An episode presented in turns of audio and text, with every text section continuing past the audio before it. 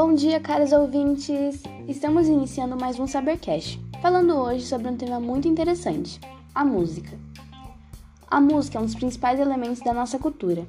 Sem ela, a vida de muitas pessoas seria completamente diferente. Podemos dizer que até um pouco sem graça. Pois, se repararmos, a música está presente em quase todos os momentos. Sabemos que muitas pessoas tomam banho, limpam a casa, fazem suas tarefas e até mesmo dormem ouvindo música. Mas você já parou para pensar quando ela surgiu? Vou dar um tempinho para você responder essa pergunta. Ela surgiu há muito tempo atrás, no ano 60 mil a.C., com o primeiro vestígio de uma flauta de osso. Não era a música que conhecemos hoje, mas já era um começo. No ano 3000 a.C., tivemos a presença de liras e harpas na Mesopotâmia. Música é uma palavra de origem grega e se constitui basicamente da sucessão de sons entremeados por curtos períodos de silêncio, organizada ao longo de um determinado tempo. Assim, é uma combinação de elementos sonoros que são percebidos pela audição. Isso inclui variações nas características do som, tais como duração, altura, intensidade e timbre, que podem ocorrer em diferentes ritmos, melodias ou harmonias. Falando de instrumentos musicais, temos três tipos: o de sopro, o de corda e o de percussão. Entre os instrumentos de sopros, um dos mais famosos é a flauta, a tuba, o trombone, o trompete, o órgão e o clarinete.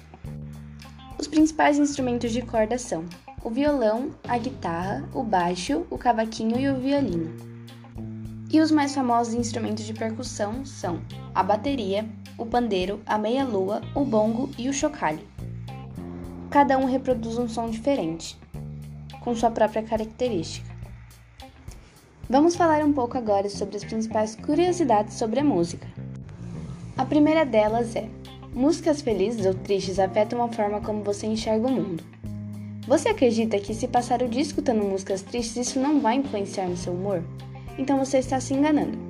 Estudos comprovam que o nosso cérebro tem a capacidade de associar diversas informações dos nossos sentidos ao mesmo tempo. Ele realizará uma somatória de todos os estímulos recebidos. Um exemplo para isso é se você estiver chateado, ao escutar uma música feliz, o seu ânimo eleva, fazendo com que você veja as coisas à sua volta de uma forma mais positiva. Curiosidade número 2. Só uma a cada 10 mil pessoas é capaz de reconhecer uma nota musical apenas escutando a melodia, sem nenhum tipo de referência. Existe um fenômeno raro chamado ouvido absoluto. Essa condição permite que uma pessoa possa ouvir e reconhecer uma nota musical sem necessitar de um tom de referência. Esse é um dom extraordinário que com certeza muitas pessoas queriam ter, inclusive eu. Voltando às curiosidades, a música estimula o uso de praticamente todo o nosso cérebro. A música funciona como um tipo de carinho para o nosso cérebro, sem um dos motivos para gostarmos tanto dessa arte. São poucas as atividades do nosso dia a dia que são capazes de estimular quase todo o nosso cérebro, e a música é uma delas. Sabe quando você escuta uma música mais complexa e fica prestando atenção na letra para conseguir entender o que significa? Então, nesse momento, seu cérebro está trabalhando muito. Curiosidade número 4. Sua música favorita provavelmente faça com que você a associe com algum evento emocional da sua vida. É muito comum associarmos músicas específicas a certos eventos que ocorram em nossas vidas, conscientemente ou não. Acontece que quando temos uma música preferida, ela provavelmente remeta ou lembre de algum evento emocional que passamos, mesmo que não nos lembre qual seja. Geralmente, nosso cérebro irá associá-la a alguma memória boa. Por último, músicas aumentam a velocidade do crescimento das plantas. Sim, é isso mesmo. É algo um pouco estranho.